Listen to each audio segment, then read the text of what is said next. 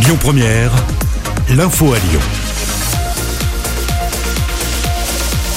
L'actualité à Lyon et dans le Rhône et aussi plus largement en Auvergne-Rhône-Alpes avec le déplacement du Premier ministre Jean Castex hier qui était donc dans notre région après s'être rendu à l'hôpital Édouard Herriot à Lyon puis au Palais des Sports de Gerland où est installé, je vous le rappelle, un grand vaccinodrome. Jean Castex s'est rendu donc en Ardèche pour constater les dégâts notamment sur l'arboriculture frappé, vous le savez, par le gel cette semaine sur place. Il a pris la parole pour rassurer notamment les arboriculteurs. Écoutez. Nous allons évidemment réagir et agir. Avons commencé de le faire. Le ministre de l'Agriculture a sans délai engagé euh, le dispositif de calamités agricoles dont je vous annonce qu'il sera déplafonné. Nous allons également réunir les banquiers, les assureurs et l'ensemble évidemment des acteurs euh, qui vont pouvoir être mobilisés pour faire face à cette situation. Mais j'ai d'ores et déjà euh, le sentiment qu'il nous faudra aller au-delà en dégageant des enveloppes exceptionnelles motivées par cette situation exceptionnelle. Et donc je suis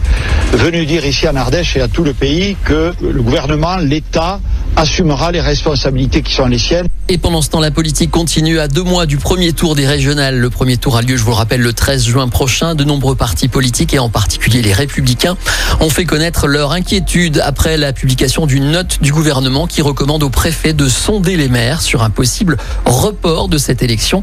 D'ailleurs, les préfets ont commencé à interroger les maires. Hier, notamment, la socialiste Najat Vallaud-Belkacem, candidate tête de liste en Auvergne-Rhône-Alpes, était justement l'invitée de la semaine sur Lyon Première. Elle a pu notamment évoquer ses intentions en matière de sécurité dans la région. Écoutez. Vous me trouverez toujours là pour, le défendre, ce droit fondamental. Il faut que les gens n'aient pas euh, la peur au ventre en rentrant chez eux. Il faut que les gens ne soient pas les victimes d'une forme de petite délinquance quotidienne qui pourrit un certain nombre de territoires. Et donc, je suis euh, partisane, par exemple, euh, en effet, dans les transports en commun, dans les transports publics, de mettre de la vidéosurveillance, voire plus de l'humain, parce que je pense que c'est pas simplement la vidéosurveillance qui réglera euh, la chose.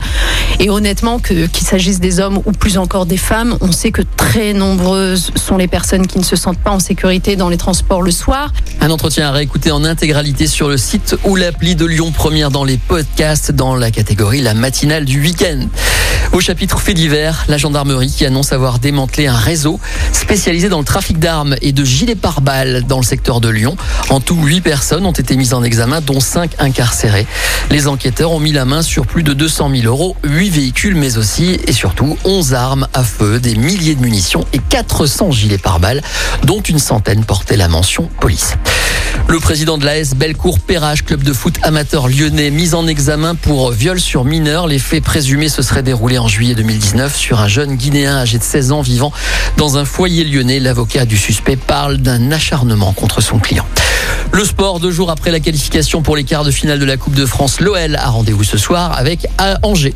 En conférence de presse hier, l'entraîneur Rudy Garcia a fait le point notamment sur les blessés. Les forfaits certains, Jamel Ben Lamri, Oussema Tino Kadewere. Et puis ensuite, euh, on va faire des essais aujourd'hui. Et pour Anto Lopez, et pour Léo Dubois, et pour Maxwell Cornet.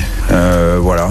Islam Simani de, retour de, suspension. Et puis je pense qu'on a fait le tour du groupe, non? Ça tombe jamais bien les blessures de toute façon. Donc peu importe. Ce qui compte, c'est ça sera de gagner avec ceux qui sont disponibles et surtout ceux qui sont à 100%, parce que ça aussi, ce sera important. Rudy Garcia, fataliste, est déterminé pour un match capital pour euh, le podium. Le match a lieu ce soir à 21h. Le reste de l'actualité en France et dans le monde, c'est avec la rédaction.